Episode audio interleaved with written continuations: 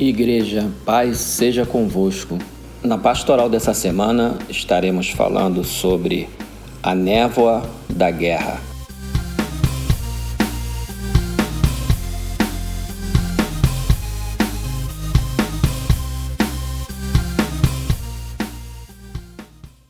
A palavra de Deus diz em Provérbios, capítulo 24, versículo 6, o seguinte texto: Com medidas de prudência farás a guerra. Na multidão de conselheiros está a vitória. Vivemos uma guerra biológica há mais de um ano e provavelmente teremos que conviver com essa pandemia por algum bom tempo.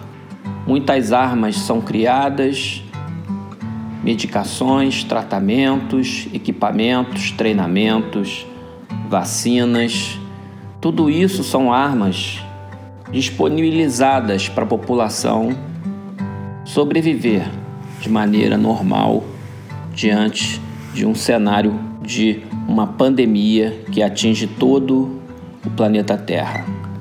Medidas de prudência estão sendo tomadas na igreja e por nós, servos de Deus, desde o seu começo. Cuidados sanitários, limpeza das mãos, uso de máscaras, medição de temperatura, diagnóstico precoce, tratamento adequado e muita oração, muita fé em Deus, muita confiança de que Deus não nos abandonou e jamais nos abandonará. Medidas de prudência são tomadas quando nós voltamos ao templo, limitando o acesso de pessoas fazendo croquis com distanciamento entre bancos, arejando o ambiente com renovação de ar, disponibilizando medidores de temperatura, disponibilizando álcool gel em várias áreas e fazendo com que a gente torne o local o mais seguro possível para que a gente louve e adore ao Senhor com o máximo de segurança. Essas medidas de prudência têm tido efeitos positivos, pois conseguimos dessa feita controlar bem o ambiente e proteger as pessoas que têm mais risco de pegar essa doença.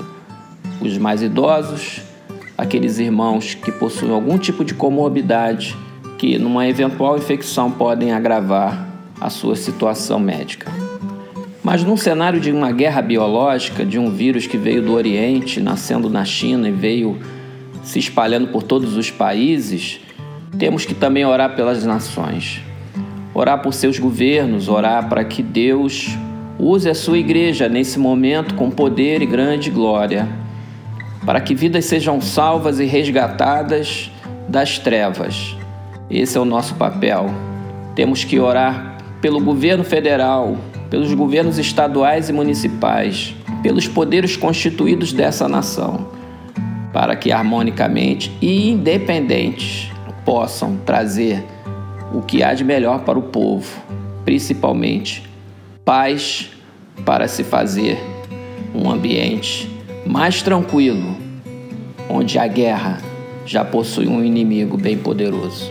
Infelizmente, não é o que vemos nos jornais.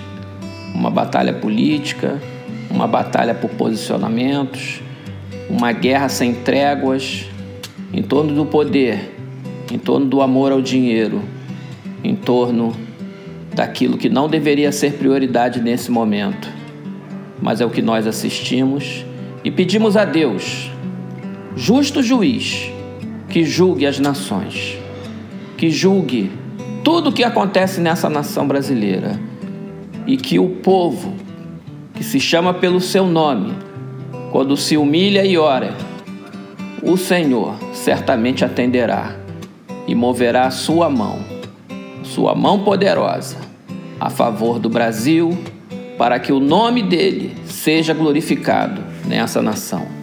Com medidas de prudências farás a guerra.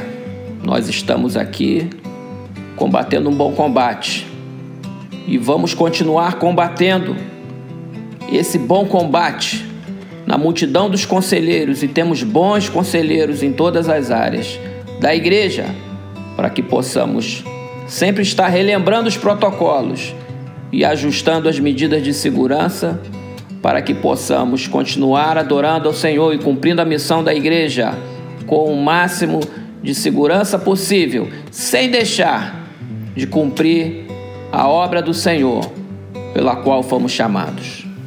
Com medidas de prudências, faremos a guerra, mesmo diante da tentativa de se impor medo aos corações, medo de sair de casa, medo, medo, medo. Essa é uma das armas mais poderosas que essa pandemia tem usado contra as nações. O medo. Essa é a sua verdadeira face. Mas contra o medo tem a fé. Contra o medo há o amor perfeito de Deus que lança fora todo medo e nos faz triunfar sobre o inimigo e sobre as dificuldades da vida. Temos muito que aprender. A nossa geração está aprendendo a viver numa guerra, num tipo de guerra que atinge a todos os cidadãos e não somente aos soldados que estão na frente de batalha. A palavra de Deus diz: Fortalecei-vos no Senhor e na força do seu poder, e tomai toda a armadura de Deus toda a armadura de Deus, para que possais estar firmes após ter vencido tudo e continuarmos inabaláveis. Com medidas de prudência, viveremos dia após dia, um dia após o outro, pois basta a cada dia o seu mal, e ao vencer cada dia, glorificamos ao Senhor pelo dia que amanhece e louvamos o seu nome porque até aqui nos ajudou o Senhor e por isso estamos alegres. Glória a Deus, glória a Jesus, glória ao Espírito Santo de Deus. Que Deus a todos abençoe. Amém